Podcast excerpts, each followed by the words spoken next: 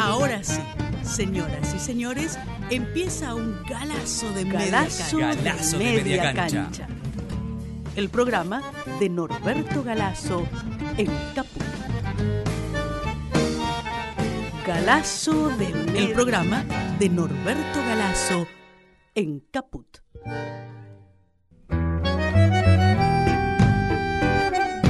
Bueno, buen día a todos y a todas. Bienvenido a Galazo de Media Cancha.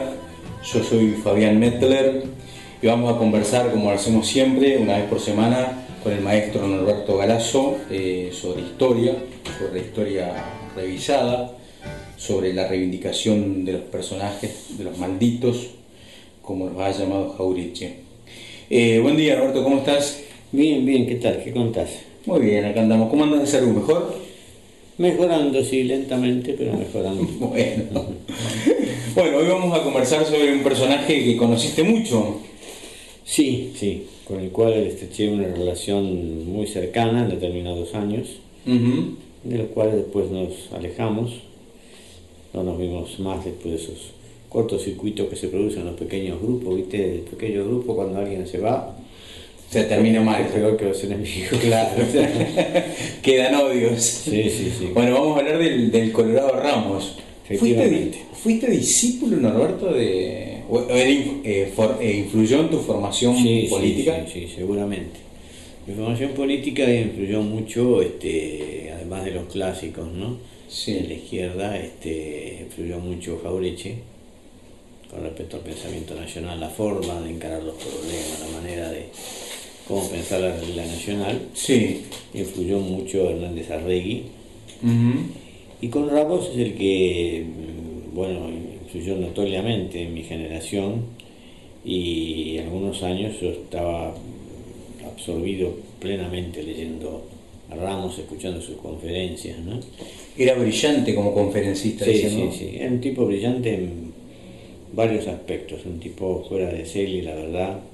Es una generación muy insólita esa de aquella época, ¿no? Scalabrini, Jaureche, Abelardo Ramos, eh, Hernández Arregui, Puigros. Claro. Este, no tenemos hoy. Claro, hoy no, no, no existen. Este, y bueno, en el caso de él era un tipo autodidacta, le había sido estudiante secundario, ya revoltoso, lo echaron del colegio según una versión. Inicialmente este, devoto del anarquismo, después tomó contacto con la gente del Frente Obrero a través de Adolfo Pellman Claro. y este, él venía de grupos este, además anarco, este, anarquistas y trotskistas. ¿no?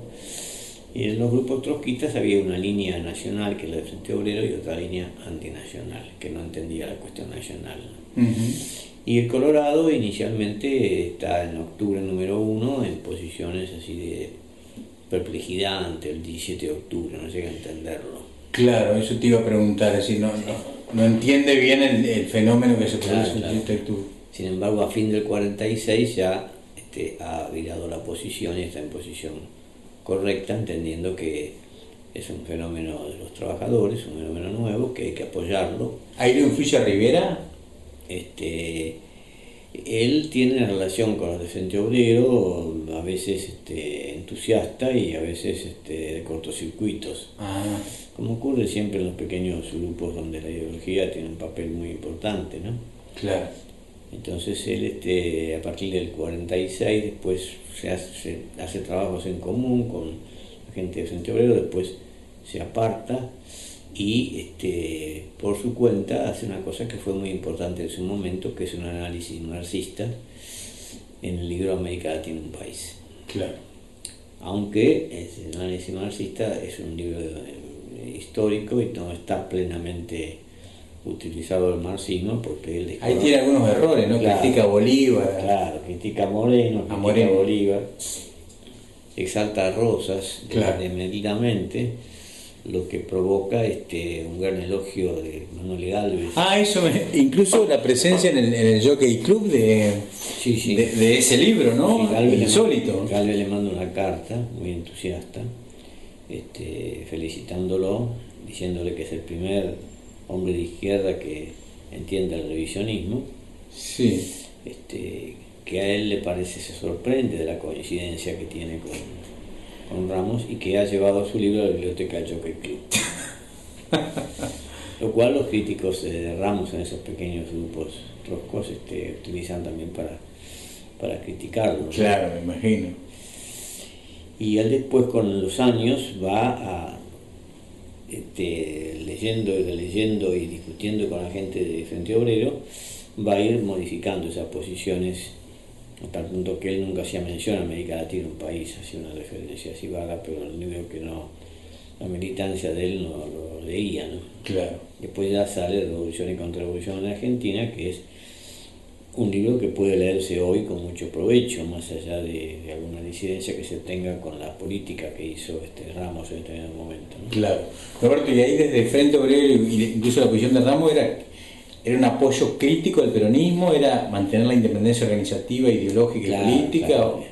Claro, este, ellos, eh, ellos después conversando con ellos dicen el peronismo era una avalancha imposible de parar, nos pasó por encima, nosotros no podíamos sostener las posiciones estando Perón en la presidencia, porque eran muchos los avances y conquistas de los trabajadores y la expresión de una posición de izquierda al lado del peronismo, que lo apoyase pero al mismo tiempo tuviera independencia organizativa, independencia política, este, era muy improbable. Claro. La tenía que hacer alguien que estuviera dispuesto a acomodar un poco la situación. Ese papel del gran divulgador de la izquierda nacional a partir del 57, cuando él publica Revolución y Contrarrevolución, este, lo hace Ramos. Claro y Ramos influye sobre una juventud de esa época, este, parcialmente, ¿no? la mayor parte de la juventud está en la resistencia del peronismo, ¿no? Claro.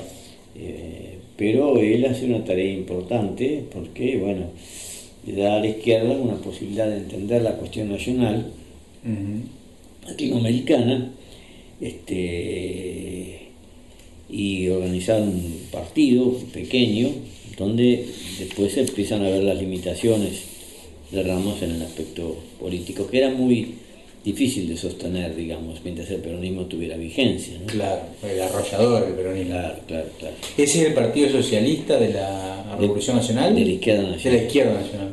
Claro. Este, y bueno, yo, lógicamente, con algunas disidencias que tuve con él, le había tomado demasiada bronca, pero con el paso de los años me doy cuenta también que él se encontraba en una situación bastante difícil. ¿no? La gente de Frente Obrero dice, el, error de Ramos fue que años después él debía haber reconocido que, cuáles eran sus las fuentes ideológicas que le habían permitido tener, eh, dar lugar al surgimiento de una izquierda verdadera, ¿no? una izquierda que saca el 3% y que desde hace muchas décadas que está pregonando y habla mal de todos y no sale, no logra prevalecer en algún sindicato, por ejemplo. Entonces un mérito de Ramos el haber nacionalizado a sectores de la izquierda y darles una, vía de, de, salida a través de lo que él constituyó, que fue en el 62, que fue el Partido Socialista de la Izquierda Nacional. Claro. ¿Fue el inventor también del término izquierda nacional o no? se discuten las cosas. Este, Hernández Arregui dice que fue él el, que promovió la, concepción de izquierda nacional y Ramos, por supuesto, decía que, era él. En realidad, la diferencia que teníamos era que Hernández Arregui decía que, bueno, yo soy peronista porque soy marxista, decía Hernández Arregui. Esa posición de izquierda nacional hay que sostenerla dentro del peronismo, decía Arregui porque está la clase trabajadora ahí. Ah, sí, Hernández Rey planteaba que había que estar dentro del peronismo. Ramos planteaba que no. Cuando ya Ramos constituye su partido, considera que hay que apoyar al peronismo desde afuera. En realidad la historia, en su devenir, nos chasqueó a todos. Sí. Porque Hernández Arregui, dentro del peronismo, le fue casi imposible sostener una posición de izquierda nacional porque la derecha peronista lo, atacaba permanentemente. Claro. Además, Arregui era por sobre todo un intelectual, uno de los más brillantes intelectuales que tuvo la Argentina, y este, los obreros estaban más bien en los discursos concretos de Perón y de Vita. Claro. Entonces él dentro del peronismo no pudo sostener el socialismo. Y nosotros, cuando el partido ese pequeño que hizo Ramos, de afuera del, peronismo hablábamos de socialismo, pero no a la clase trabajadora, sino a la pequeña burguesía. Claro. Entonces, este, Así que ninguno de los dos casos funcionó. Y claro, no funcionó ninguno de los dos casos. Este, bueno, porque la historia es así, la gente de Frente Obrero tuvo una gran agudeza para entender el 17 de octubre, de que era un movimiento popular, este, eh, crítico del, sistema, este, por la liberación nacional, pero ellos creían que iba a durar poco el peronismo.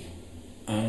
Creían que era un fenómeno pasajero, pasajero que duraría algunos años nada más estamos viviendo un momento donde evidentemente después de tanto tiempo el peronismo tiene resistencia. ¿no? Y en ese sentido Argentina tiene características muy diferentes al resto de América Latina, ¿no? si uno observa lo que pasó en Chile, por ejemplo, donde no hay una concepción de, izquierda capaz de liderar este, este epopeya del pueblo chileno que hace más de un mes que está en la calle.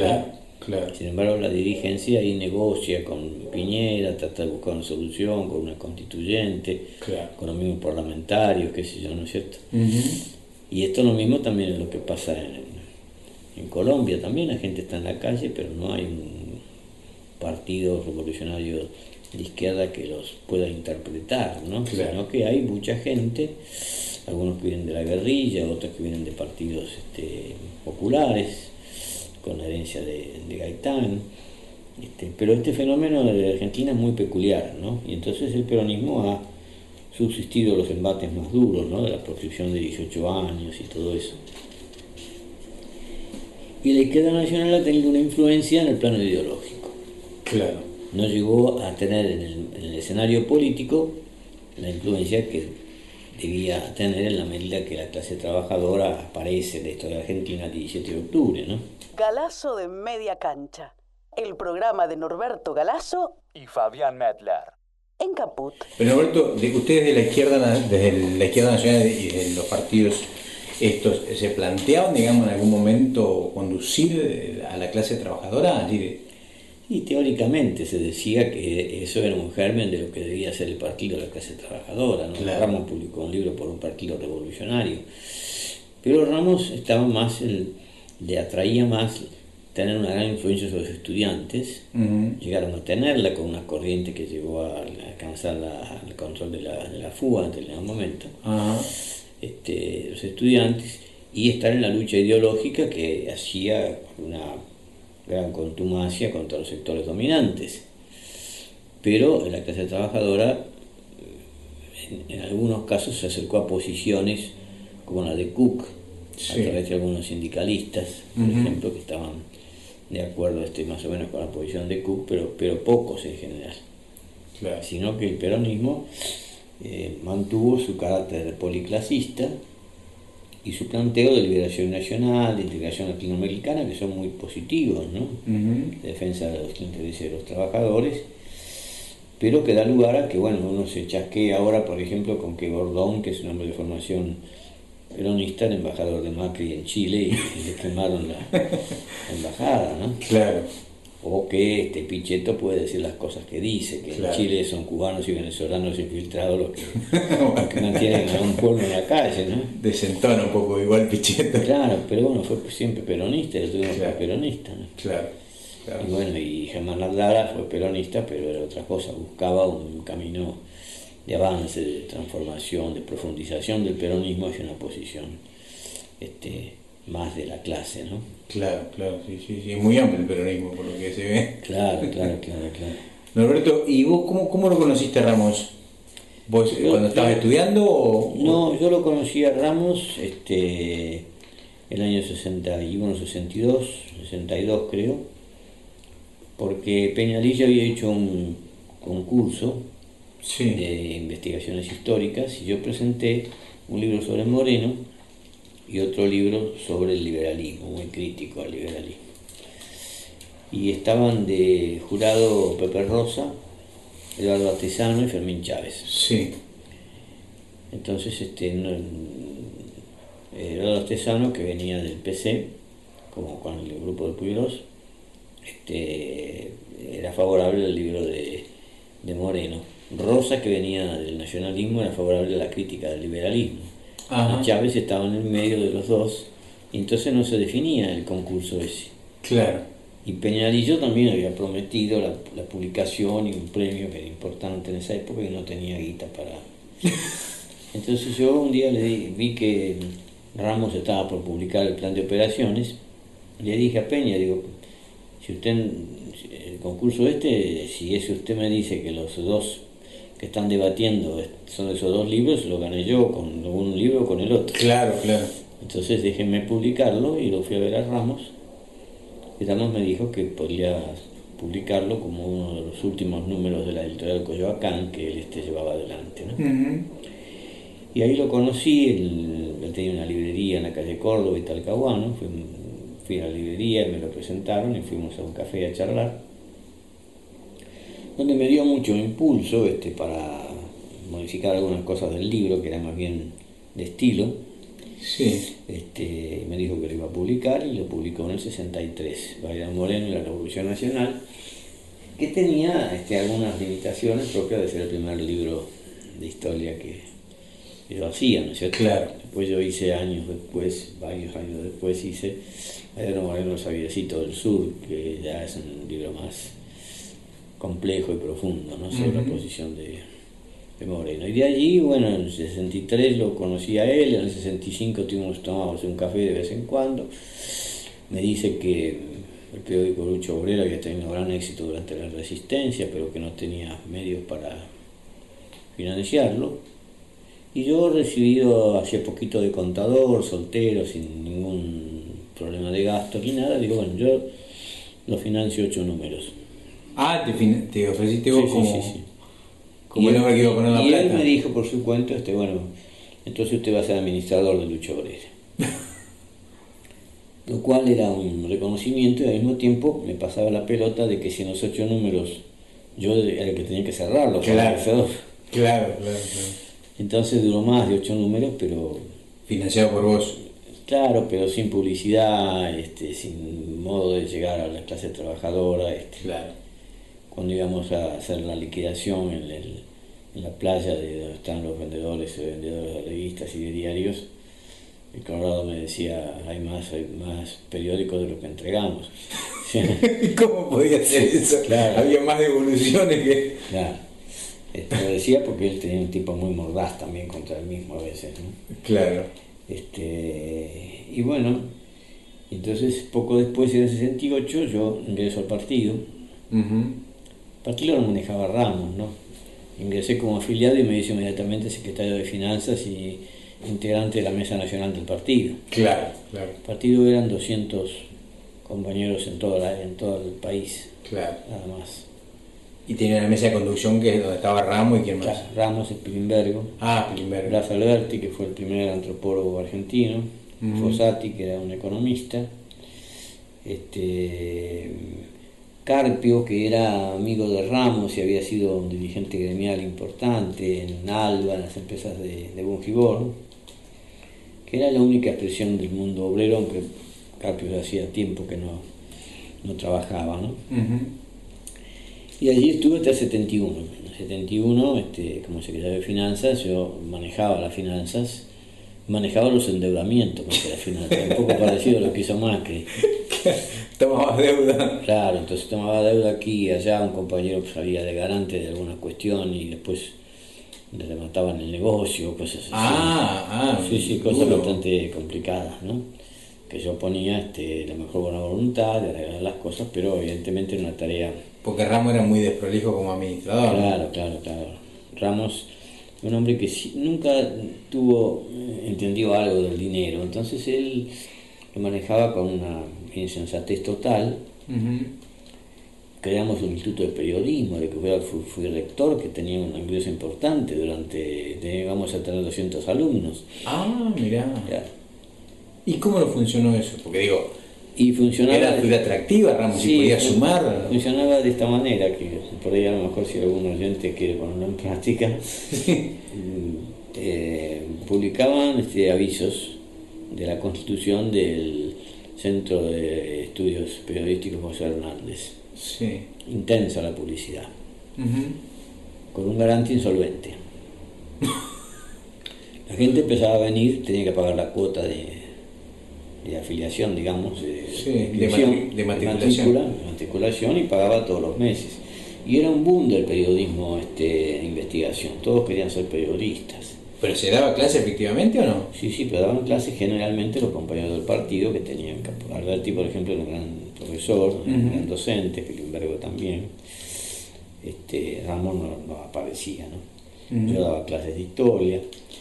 Este, y todo lo que se recaudaba permitía sacar lucha obrera, a pesar de que ya era deficitario, la revista Izquierda Nacional.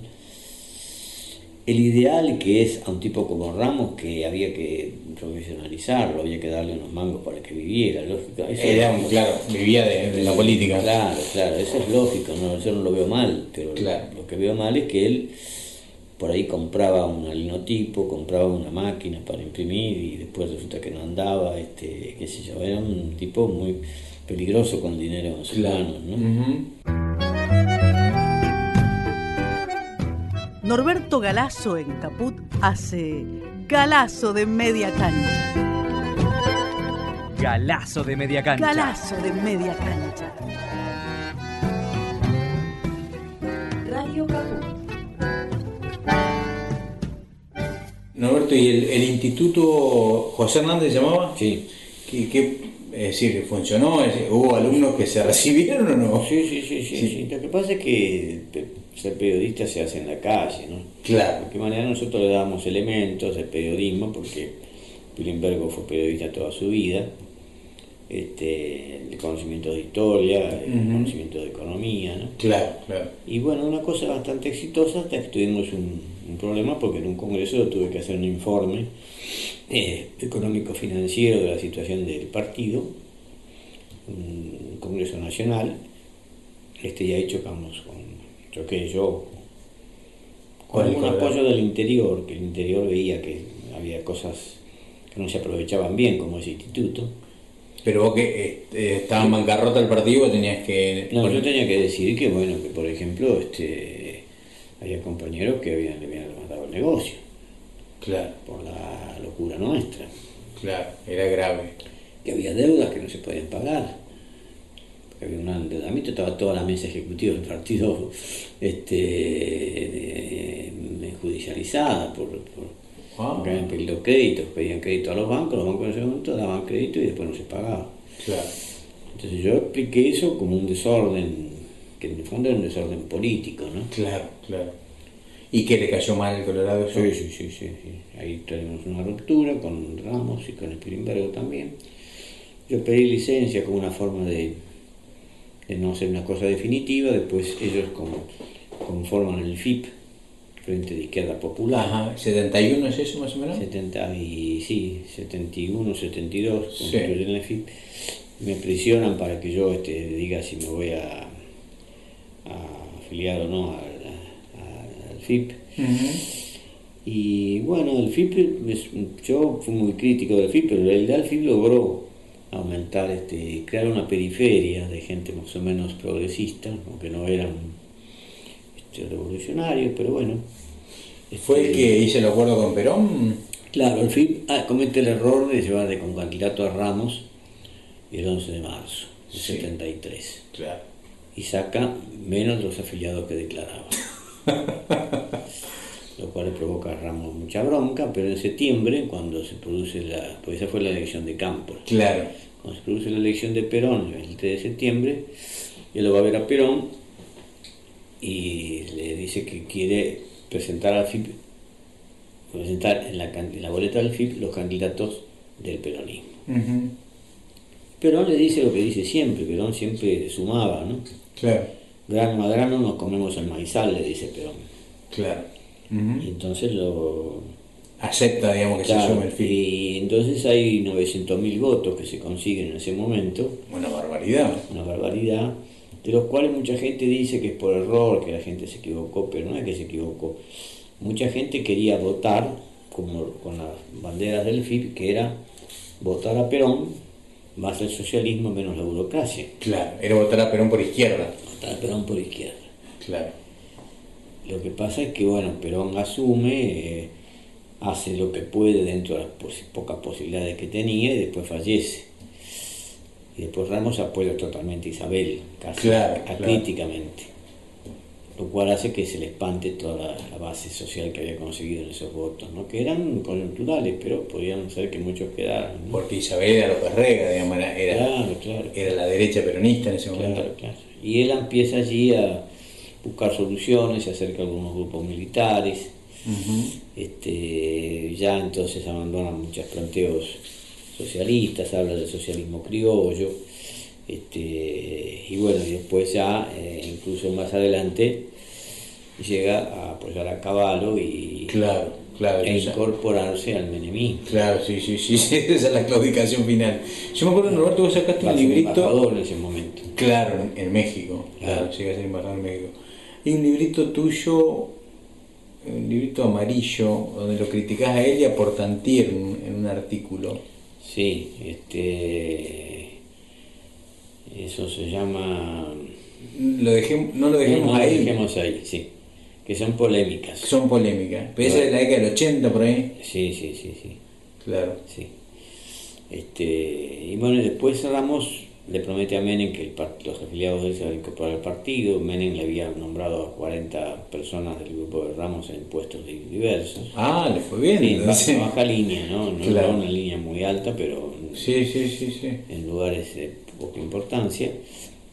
Y él fallece, entonces este, el hijo Víctor Ramos, que va a ser después menemista, eh, hace un acto con Menem para evidenciar el traslado del partido, el del partido, al menemismo. Un acto que tiene un final grotesco porque la bandera del, partido de, Ramos era en general blanca con una línea roja. Sí. Menem, que era de River, eh, cuando le dicen eso, en un grotesco, una tragedia desde el punto de vista de la izquierda nacional, Menem se planta la bandera sobre el pecho y dice que, bueno, que como que se han hecho de River, una cosa tremenda, y después Víctor Ramos ya tiene un camino distinto, ¿no? De peronista, con algunos visos no, vinculados exactamente a la trayectoria del padre. Claro.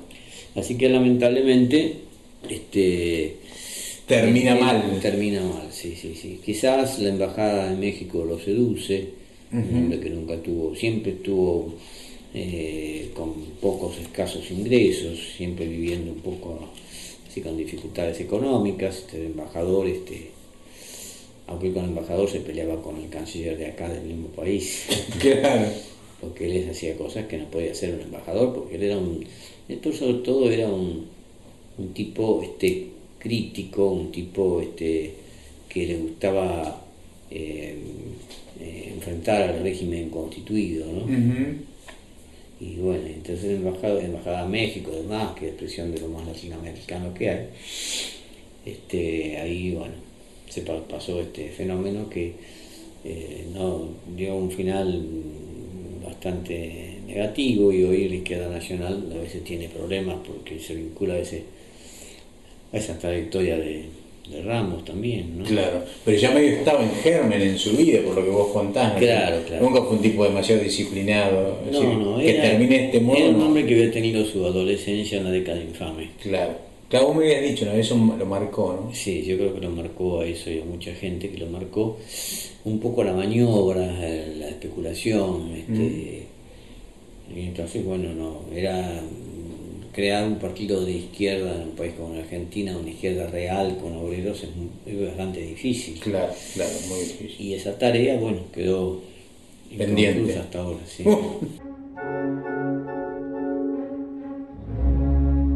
Galazo de Media Cancha, el programa de Norberto Galazo en Radio Caput.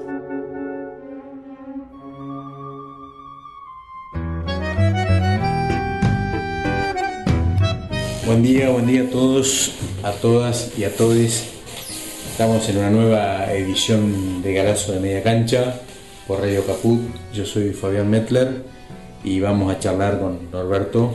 Eh, en realidad vamos a retomar un personaje que abordamos en el programa anterior, que es eh, Abelardo Ramo, que Norberto trató personalmente durante muchos años y bueno, como ha tenido una vida tan intensa y tan prolífica, ¿no? Claro, claro, claro. Yo siento casi la necesidad. Claro, buen día Norberto, ¿cómo estás? ¿Qué tal? ¿Qué decís? Bien, ¿de, de, la necesidad de qué? De, de, hablar de Ramos este, basándome en lo que escribí sobre Ramos en un largo viaje de socialismo nacional en la Unión Latinoamericana, que es uno de los últimos libros. ¿Qué es, vamos a contar a los oyentes, es tu autobiografía? Claro, que es una especie de sin memorias, relativamente, si quiere.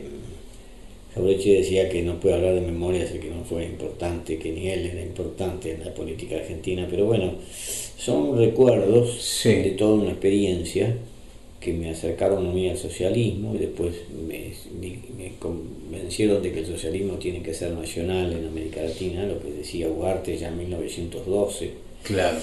y que quedó en el, en el vacío. Este, y como consecuencia de eso, bueno, conocí a Hernández Arregui, conocí a Jaureche, conocí a Ramos, este, y periodistas, este, escribí sobre Ugarte, tuve distintas experiencias, ¿no? Entonces, en un momento dado, este, hago un capítulo del Colorado Ramos.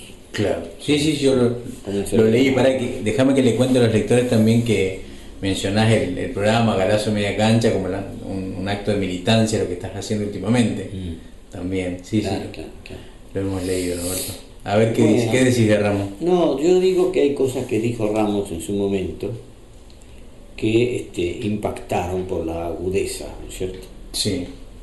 Por ejemplo, con respecto a la historia, Facundo sin Marx es inexplicable. Ajá. Pero Marx sin Facundo no nos sirve. Buenísimo. Entonces, este, otra cosa que dijo, por ejemplo, el Partido Comunista es una organización muy peligrosa en la época que hacen colectas. es un tipo con un gran humor. Claro, claro, claro. a veces un humor y que decía cosas graves, ¿no? ¿Sabe cuál es el problema de la carne en la Argentina? Que se faena las vacas y en cambio hay que faenar a los ganaderos. todas las que están, están protestando en este momento por las posibles retenciones que le puede poner Alberto. Claro. Este, bueno. Viene bárbaro. Viene bárbaro. Pero Alberto, ¿y estas, estas humoradas cómo caían en los hombres de la izquierda? ¿Los hombres de la izquierda? Sí, sí, sí, no, no, lo podían ver, no lo calificaban de este hombre de la CIA, cualquier cosa. Claro, porque... Lo descalificaban además porque no era un intelectual proveniente de la Facultad de Filosofía y Letras, era un autodidacta. Claro, claro. Que yo lo vi como autodidacta, este, tomar un libro y leerme una cosa y yo pensé que estaba leyendo en castellano y después me doy cuenta que ponen el libro sobre la mesa, es un libro escrito en francés. Estaba traduciendo, pero traduciendo... Ah, leía en francés. Sí, sí, sí, sí, sí, Tenía esas cosas, este, bueno, él llegó a, tener influencia, por ejemplo, en la política boliviana también, hizo varias conferencias en, Bolivia, sobrellevó este, las fronteras y este, bueno, fue importante. Lo que pasa es que se reunían, damos algunas características que para un político son difíciles. Por ejemplo, la que ha escrito bastante sobre el padre es su hija Laura, ¿no? Entonces dice, mi padre se ubica en una categoría de ilegítimo. El ejercicio político y el análisis histórico para él eran dispositivos de provocación. La defraudación de las leyes del matrimonio en la práctica normal. En se casó varias veces, a veces no se casó, pero hizo parejas. La defraudación con respecto a la propiedad del Estado capitalista como modo de subsistencia lo que vos contabas en el programa anterior. Claro, alquilar una cosa y... la desprolijidad en la administración. Claro, a mí, por ejemplo, voy a alquilarle a mi ex mujer un departamento. Y yo le digo, no, pero este es muy caro, ¿no? Pero usted es un contador, me decía. Si yo no pienso pagarlo. Entonces él buscaba la forma de hacer un contrato con un garante insolvente y la mujer tiraba a lo mejor un año y medio ahí, este, después se iba a otro lado, ¿no? Sí, lo hacía conscientemente. Sí, sí, sí, es su característica. Por eso la hija, la hija dice este, él, defraudaba la propiedad del Estado capitalista como modo de subsistencia. Mi padre es un ser llamado a representar el encono, la injuria y el sarcasmo. Uh, hay tipos que lo marcó con más muy, muy agudo en sus críticas, ¿no?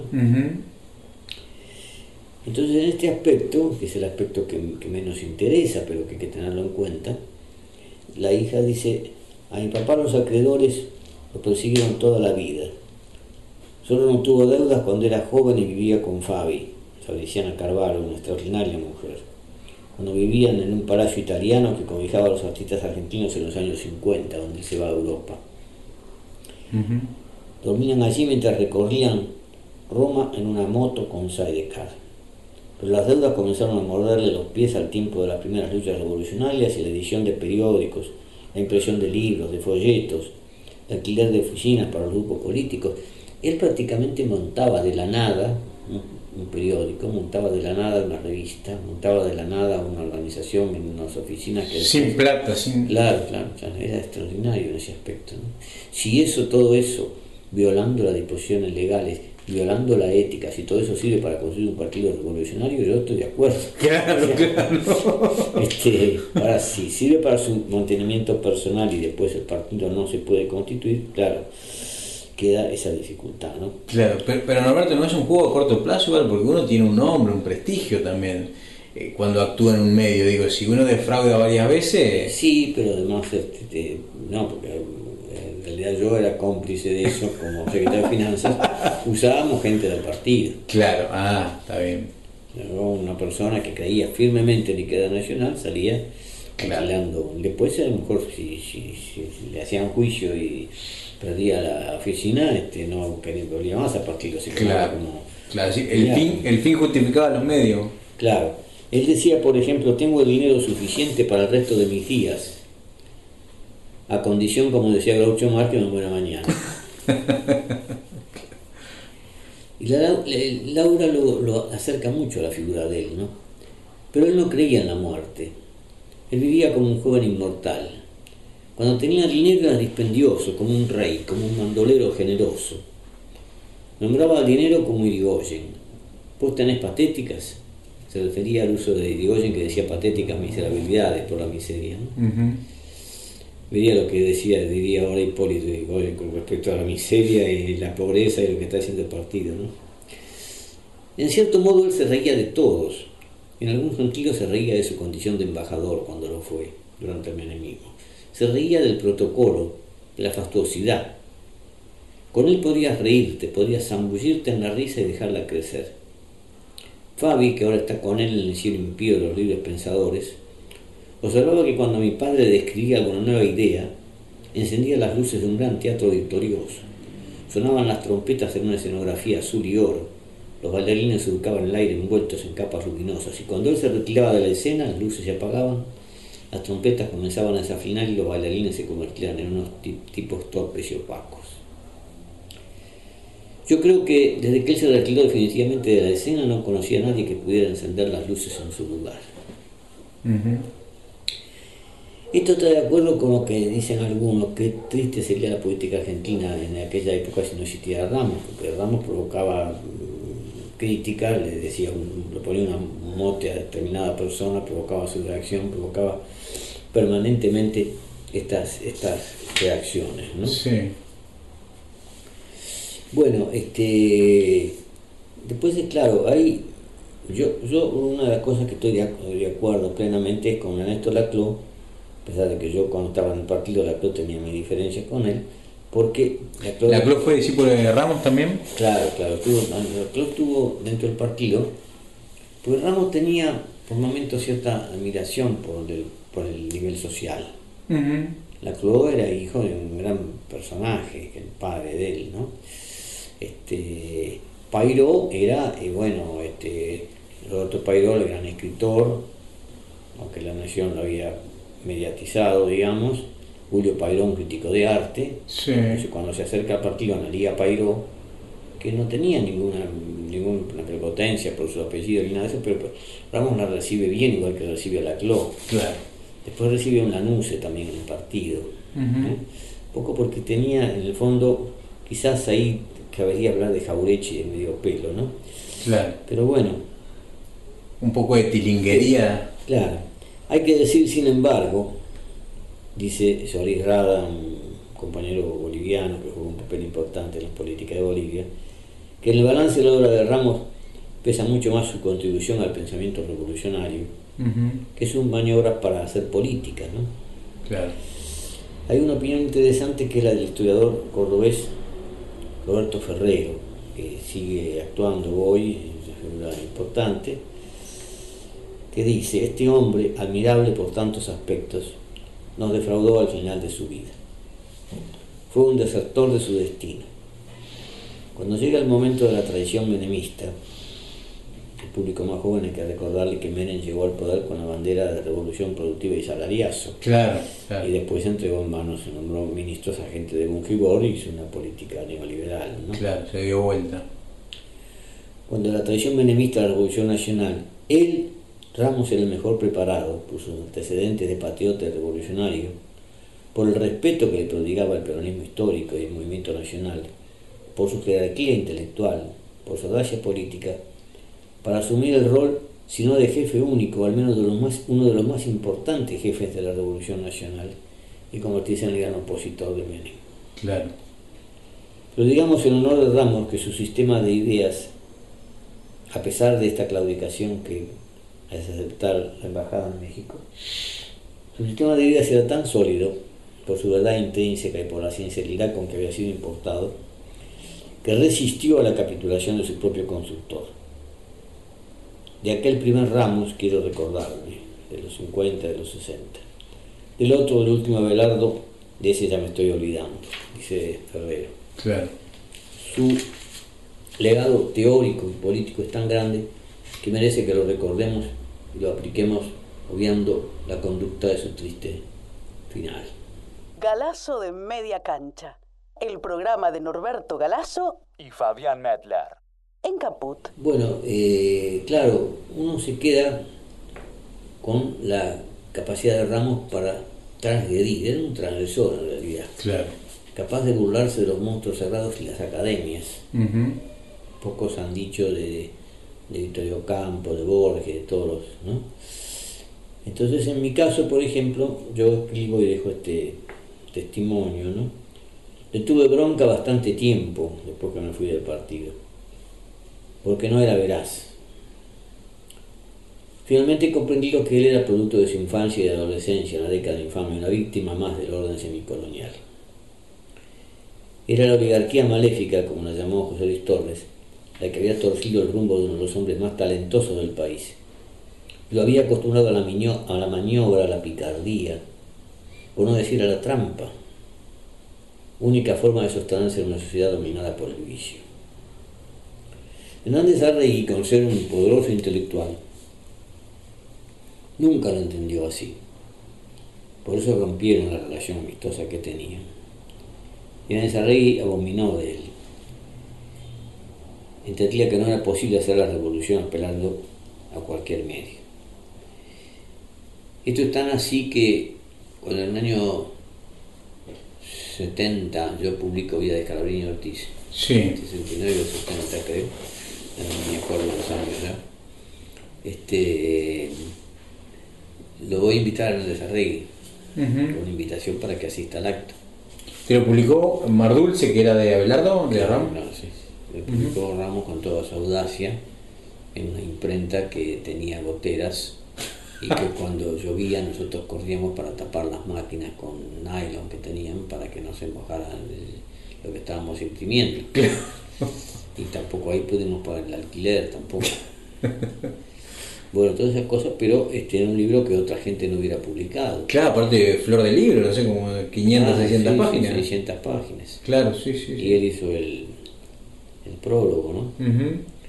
Y Andrés Arregui me dice, este, por lo que veo, va a estar Ramos en esa en ese salón donde se presenta el libro. Sí, de verdad, Jaureche, de Orsi, pero Ramos va a estar, por supuesto, si él es ese, yo estaba en el partido en ese momento, además él era el, editor con claro. la editorial de Mar Dulce.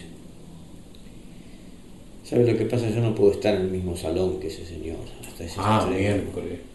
Una cosa así. Era muy recto Hernández Arregui. ¿no? Sí, Hernández Arregui yo lo consideraba exagerado en sus posiciones. Después de algunas vicisitudes que tuve con alguna gente, pensé que efectivamente Arregui quería sostener una posición tegérrima en lo ético y era muy difícil el campo político, el campo periodístico ¿no? de la Argentina.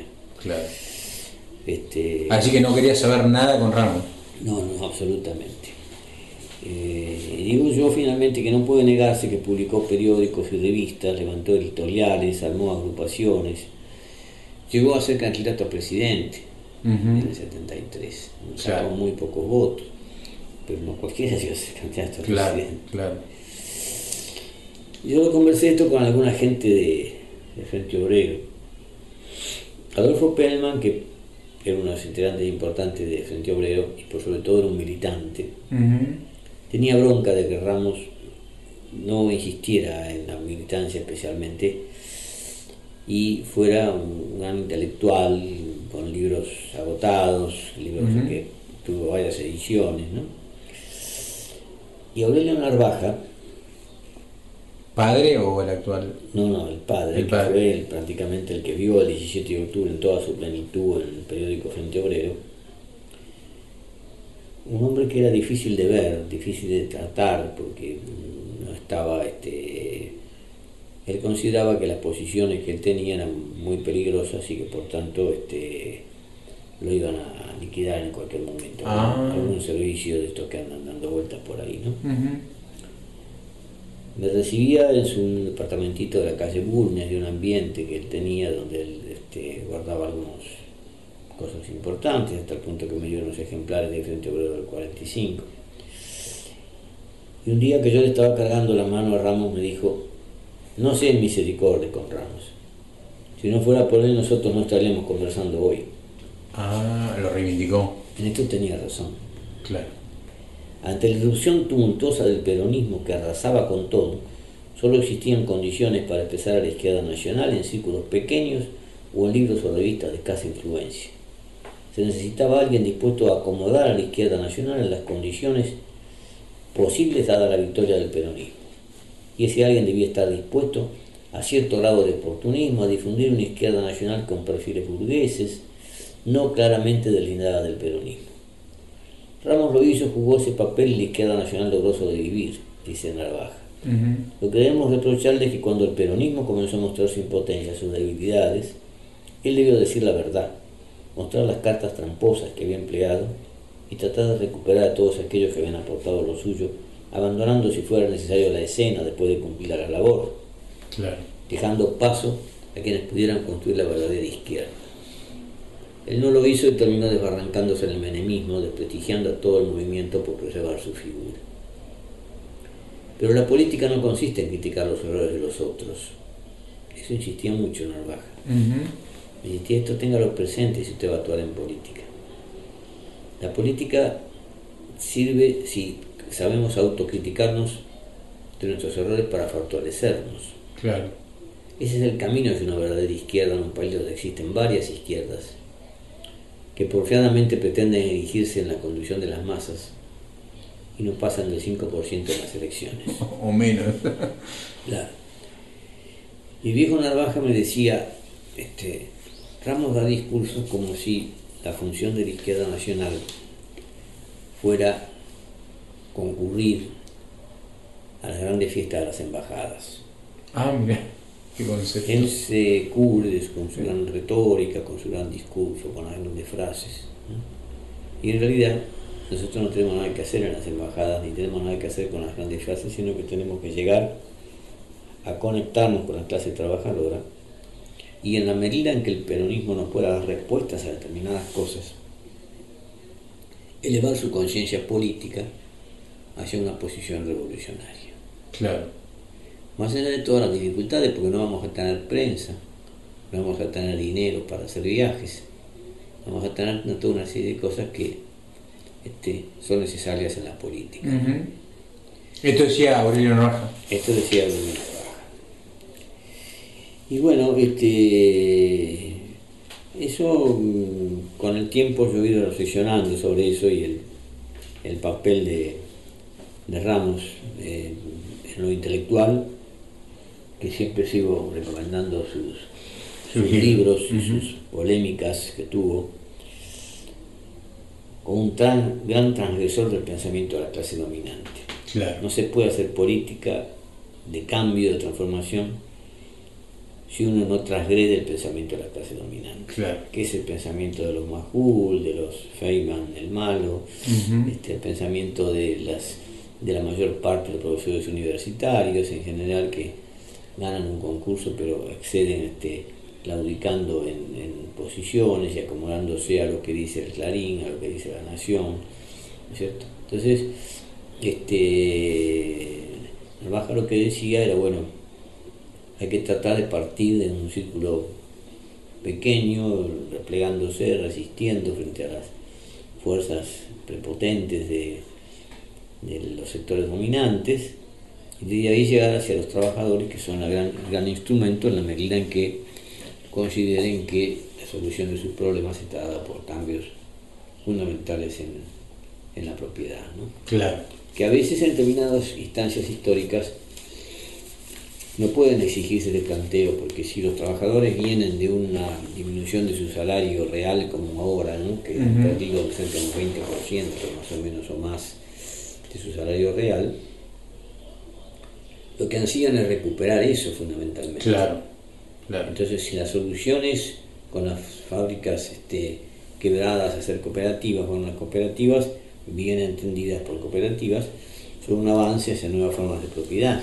Claro este, si los trabajadores avanzan en la crítica a los intelectuales del sistema, también van a ir generando sus nuevos intelectuales y generando posibilidades mayores de cambios trascendentales. Lo que estamos viendo en América Latina, por ejemplo, es un pueblo que ha tomado las calles como el pueblo chileno, un pueblo en el sentido de, trabajadores, de sindicatos, de, de gente popular, ¿no? Sí que atisba cosas cuando dicen, por ejemplo, este, eh, hay que poner la educación al servicio del pueblo, hay que terminar con la educación privada como, como existe actualmente en Chile, que es un negocio, hay que terminar con la salud, que es otro negocio, hay que hacer una salud pública para el pueblo. Se van atisbando caminos, claro. pero sin una dirección que este, falta conducción. Claro, claro, claro, claro. Ese es el, problema. Los partidos de izquierda de Chile. que izquierda chilena nacional. Claro, que llegaron al poder con Allende, por ejemplo. El Partido Socialista a veces plantea cosas. Este, mismo Bachelet, que se consideraba que era una figura progresista, qué sé yo, bueno, este, no da respuesta frente a estos problemas. ¿eh? En Colombia pasa algo parecido también, han aniquilado en pocos años este, a la mayor parte de la dirigencia que provenía de la guerrilla y que quería pactar con el gobierno para buscar una solución de cambios, ¿no? Las han liquidado con paramilitares, ¿no? Claro. Y en Bolivia peor todavía, donde se ha hecho una experiencia sensacional, a la cual no dimos la debida importancia, porque ahora nos damos cuenta de que Evo estaba haciendo un, auto que iba a funcionar con litio, que había hecho un arreglo con los alemanes y se ponía a la avanzada de, del mundo este, tecnológico, tecnológico además de los derechos logrados este, por, por los indios siempre mal vistos y humillados y golpeados y explotados, ¿no? con toda una serie de medidas económicas que hoy son incuestionables. Este, los, los indicadores económicos de Bolivia son totalmente reversos de los indicadores económicos de Argentina. claro, claro. Estamos en presencia de que por algo Eva hablaba de el MAS como el, partido hacia el socialismo, el movimiento hacia el ah, socialismo. Este, es una experiencia muy interesante que ha sido frustrada por la influencia norteamericana y también la tradición de, de muchos sectores bolivianos, ¿no? como estos fascistas de que han ensangrentado el pueblo y que tienen una cantidad de muertos este, en pocos días. ¿no? Norberto Galazo en Caput hace Galazo de media cancha. Galazo de media cancha. Galazo de media cancha. Radio Caput. Norberto, se viven aires de cambio en América Latina para un lado y para el otro, ¿no? Hay una convulsión. hay una gran convulsión que yo espero que pueda este, definirse en favor de los sectores populares. Siempre hay el peligro de estos elementos fascistas que aparecen en Bolivia, eran prácticamente desconocidos, ¿no?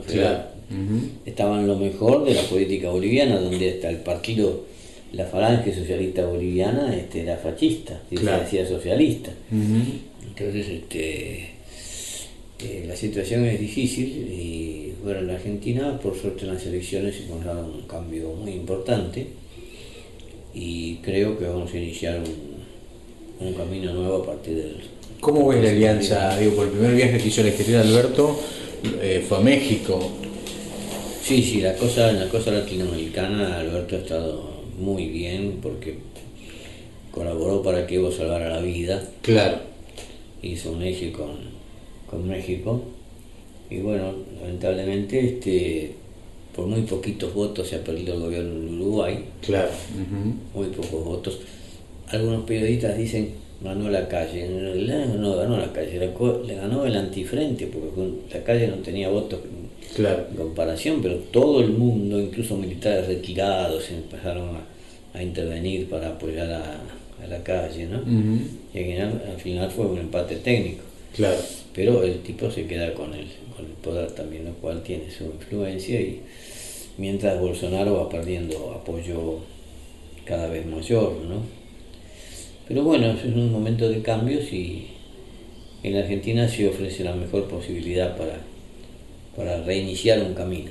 ¿Podrá ser Argentina y México, digamos, las puntas de lanza de, la reversión del ciclo neoliberal? Y digo, y, sí, yo creo que el neoliberalismo ya resulta indefendible, ¿no? Hay que, solamente pueden hacerlo como en Bolivia, donde reprimieron salvajemente. Claro, pero no, tienen, argumentos. Este, no hay consenso. No, no, no.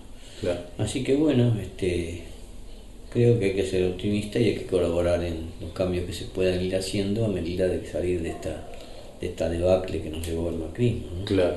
Roberto, y ya estamos, bueno, estamos conversando sobre la vida de, de Abelardo Ramos, ¿no? ¿Dónde hubiera estado el Colorado?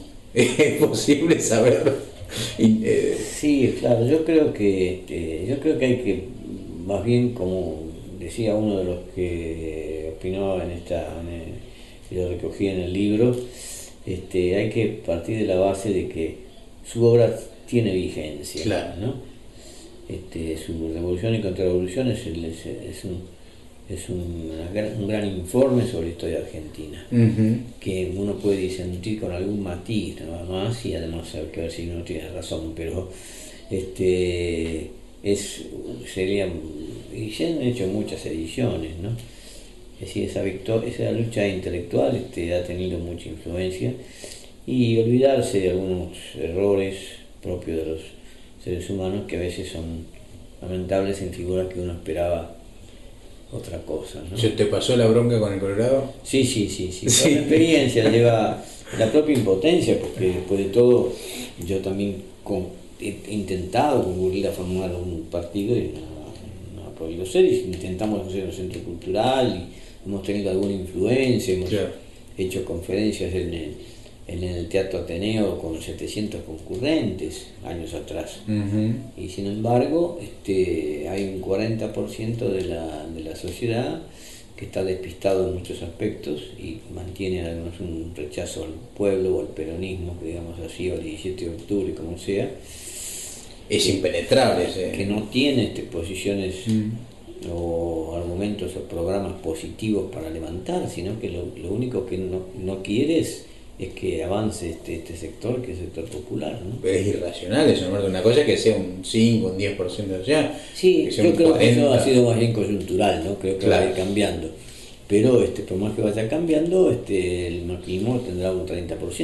Claro. Un 30% es demasiado frente a todas las probabilidades que se ha hecho y al aumento de la pobreza, al endeudamiento externo, toda la destrucción de un país. ¿no? que el gobierno que ha fracasado estrepitosamente en todos los años, sí, es terrible. ¿no? Sí, sí, sí, que, que, tenga ese nivel de consenso. En ese sentido yo digo que hay que leer a Ramos y hay que leer a Hernández Arregui, hay que volver a Jaurechi como para pensar la realidad nacional. ¿no? Claro, para pensar en nacional. Fortalecer el pensamiento nacional como camino para derrotar totalmente al neoliberalismo. Y el, gran legado entonces, para, para, cerrar, porque ya se nos acaba el tiempo, eh, de, de, Ramos estaría vinculado con eso, con su producción intelectual. ¿Fue, un gran divulgador o fue un ensayista también original? No, él aportó cosas también, también. lo fundamental fue este, proseguir la línea de Frente Obrero del 17 de octubre, cuando nadie entendía qué pasaba con esta gente nueva que llenaba la Plaza de Mayo. Claro. Que no eran actores políticos hasta ese momento. Y de repente juegan un papel importante, ¿no? Claro. ¿Y vos, Roberto, lo dejaste de ver cuando te peleaste o, de, No, no, como siempre en los pequeños grupos políticos, cuando se produce la pelea, después no lo vi más. Nunca más. Con Spilimbergo sí conseguí este, restablecer una relación amistosa, porque Spilimbergo era una figura muy este, sufrida, un hombre que trabajó siempre, que tenía otros principios y bueno, hubo posibilidad de acercamiento y se realizó un acercamiento y yo este, lo valoro mucho porque él tenía un gran nivel intelectual y bueno, lo que pasa es que a él parecía que le costaba hacer política y necesitaba un poco de Ramos, por eso durante la época de Ramos él este, formó parte del, Partido Socialista Nacional en la dirección. Claro. Ah. Bueno, Pero bueno, pienso que en el fondo hay que rescatar lo mejor de cada uno de los que han actuado y, y ver cómo... Y olvidar viejas rancillas. Sí, sí, sí. bueno, Roberto, Estamos ya al límite. Te propongo que nos veamos la semana que viene, ¿qué te parece? Fenómeno. Bueno, chao Roberto. Muy bien, chao, hasta la próxima. Los malditos. Los rebeldes. Los imprescindibles.